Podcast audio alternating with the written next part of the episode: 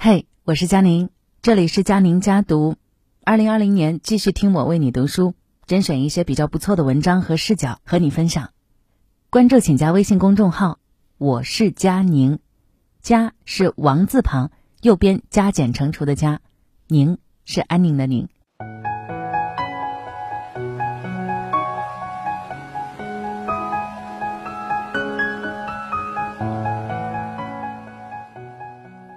作家苏曾说：“幸福，大概就是找到了一个愿意听你说废话的人。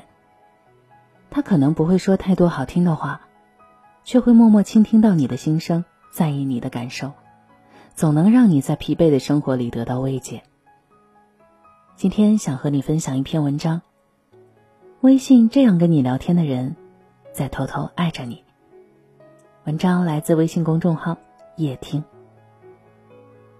你有没有发现，年龄越大，越对别人的故事没了兴趣？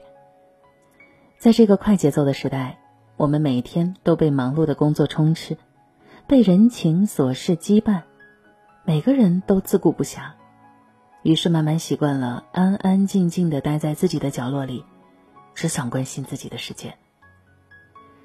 刚跟一个刚刚结婚的朋友聊天，问他有哪一刻。让他确定了要跟眼前的这个人一起度过余生。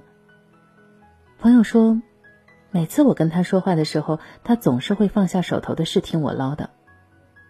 难过的时候，他会给你安慰，让你把委屈都发泄出来。快乐的时候，他安静的坐在一旁，看着那个高兴的像个孩子的你。不管你跟他分享有趣还是无聊的事儿，他都会耐心的听你说。每一次用心倾听。都代表了满满的在乎。演员王志文曾在一档节目当中被问到：“为什么四十岁了还不结婚？”他只是简单的回答了一句：“没遇到合适的。”主持人问他什么样的才算合适，王志文停顿了一会儿说：“就想找个随时可以说话的人，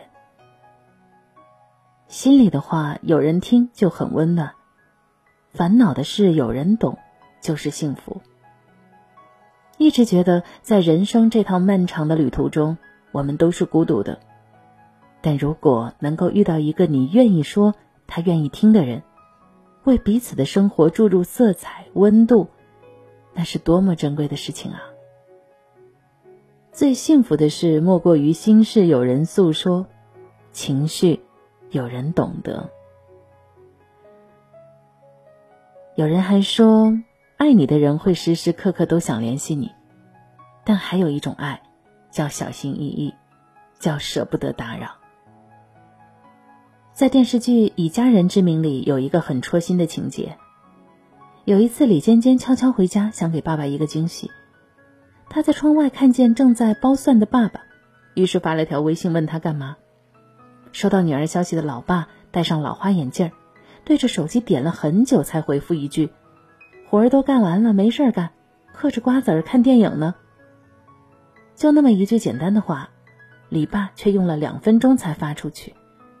李尖尖看到自己和爸爸的聊天记录里，爸爸发的都是文字，因为他曾经不经意的在爸爸面前讲过，听语音太麻烦，尽量发文字，还有工作的时候不方便听。就是这么一句随口的话，被爸爸记住了。李爸害怕影响女儿工作，所以不敢轻易的给她发语音。想联系女儿时，就只能戴着老花眼镜儿，一个字儿一个字儿的敲。有一阵子，外婆总是很晚给我打电话，每次开头都是问：“下班了吗？”后来妈妈告诉我，老人家知道我会在支援公司的一个新项目，每天忙到很晚才回家，所以他是忍着困意，等到我下班了才放心给我打电话。外婆跟我的对话很简单，她只是叮嘱晚上一个人回家要小心一点，要好好吃饭。因为怕打扰我休息，电话那头的老人就连关心和叮咛也是小心翼翼、简单克制的。有些爱是炙热奔放的，有些爱是大声响亮的，但还有一种爱是沉默深沉的。那个不会随意联系你的人，那个害怕打扰你的人，他们的爱和关心总是很小心、但是比谁都要深呢。想问问大家，你是在什么时候发现自己很爱一个人的呢？有人说，在路上看到一朵好看的云，会第一时间拍下照片想发给他。那个在快乐的时候，你第一个想分享的人是你喜欢的人。但我觉得，当你难过的不行，第一个想找的人，才是你最爱的人。